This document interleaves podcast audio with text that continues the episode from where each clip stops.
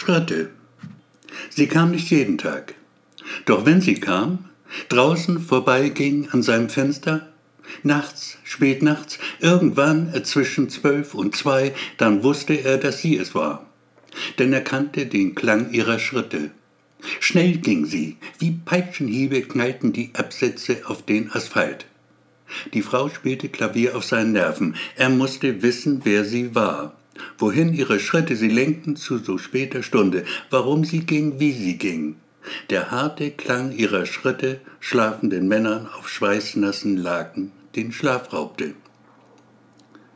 Unweit des Hauses, in dem er wohnte, befand sich ein Krankenhaus, in der Nähe davon ein Altenheim.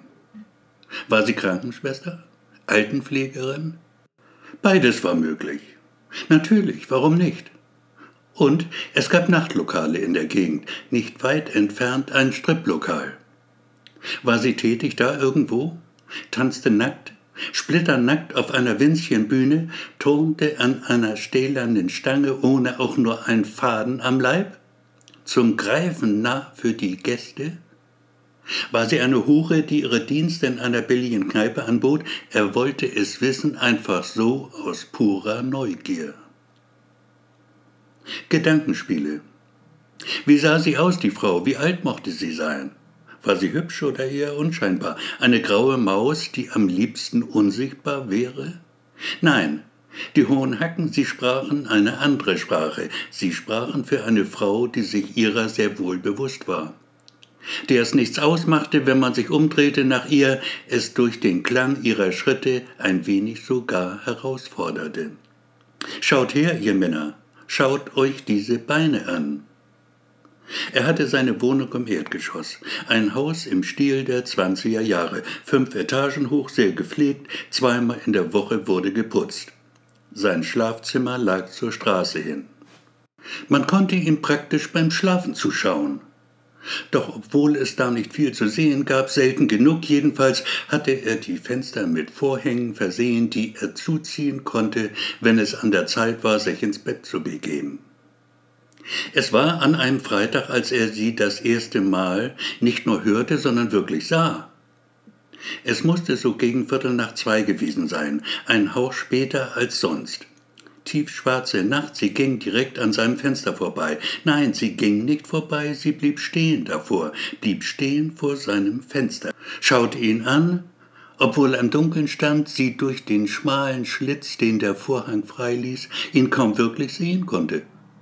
Und es war seltsam, unheimlich fast. Er spürte ihren Blick, er spürte ihn körperlich. Dann hörte er ihre Stimme, obwohl es unmöglich war, denn ihre Lippen, mein Gott, was für Lippen, sie blieben absolut reglos. Noch nicht, sagte sie, ein bisschen bleibt dir noch. Dann ging sie weiter, hörte er nur noch das Tok-Tok ihrer High Heels, dieses rhythmische Klacken, das leiser und leiser wurde, bis es endlich ganz verstummte. Den Rest der Nacht bekam er kein Auge mehr zu. Ein paar Sekunden nur hatte er sie gesehen, doch die Zeit hatte gereicht, um sich ihr Gesicht für alle Zeit einzuprägen. Er würde es mit Sicherheit nie mehr vergessen, trotzdem könnte er es nicht beschreiben. Rote Haare hatte sie, lange rote Haare, das aber war schon alles. Und ihm blieb schleierhaft, was sie mit ihren Worten hatte sagen wollen. Ein bisschen bleibt ihr noch. Immer wieder ging ihm der Satz durch den Kopf. An Schlaf war nicht zu denken. So stand er schließlich auf, machte sich einen Kaffee. Draußen wurde es allmählich hell. Auf der Straße fuhr ein Leichenwagen vorbei. Frühling war es wieder geworden, die Sonne schien, der Himmel war nahezu wolkenlos. Nach dem Frühstück würde er einen langen Spaziergang machen. Er brauchte Bewegung. Das war wichtig in seinem Alter. Ein paar Monate noch, dann würde er 84 sein. Ihm war bewusst, dass sein Leben allmählich zu Ende ging. Das war einfach so. Es ließ sich nicht ändern. Traurig machte es ihm manchmal schon. Denn er hatte gern gelebt, lebte noch immer gern. An den Tod mochte er nicht denken. Wer stirbt schon gern? Aus dem schönen Frühling wurde ein herrlicher Sommer. Trotzdem ging er früher ins Bett als vor Monaten noch, zog um neun oft schon die Vorhänge zu. Früher las er dann noch ein paar Seiten, das hatte jetzt aufgehört. Es gab keinen Grund dafür, es hatte einfach aufgehört. Er machte die Augen zu und schlief ein. Irgendwann kamen die Träume. Filme mit ganz vielen Darstellern und komplizierten Handlungen. Harmlose Filme, die nichts Verstörendes an sich hatten. Später erst hatte er diese Albträume, aus denen er nachts oft hochschreckte. Die Schritte vor seinem Fenster hörte er nie wieder. Er verschlief sie wohl einfach. Der herrliche Sommer ging über in einen bunten, farbenprächtigen Herbst. Da stand sie eines Nachts dann plötzlich vor ihm, die Frau. Eben noch hatte der Schlaf ihn fest im Griff gehabt, da auf einmal wachte er auf und erblickte sie, ein, zwei Meter entfernt von seinem Bett. Eigentlich hätte ihn das erschrecken müssen, doch dem war nicht so. Er fragte sich auch nicht, wie sie hineingekommen war in seine Wohnung. Sie war hier, warum auch immer, nur das allein zählte.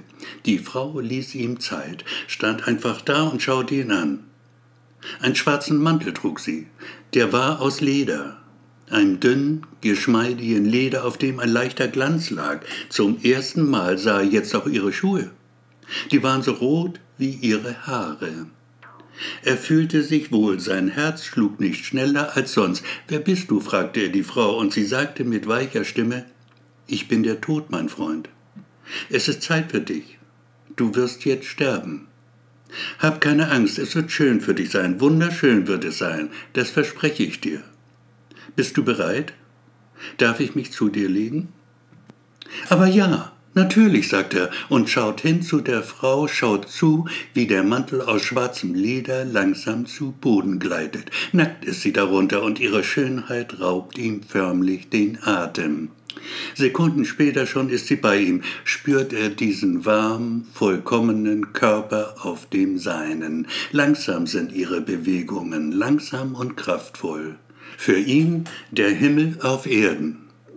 Er spürt ihren Atem, als sie schließlich so weit ist. Du wirst jetzt sterben, sagt sie. Ist das okay? Ja, sagt er und macht die Augen zu für immer. Auf den Lippen ein glückliches Lächeln.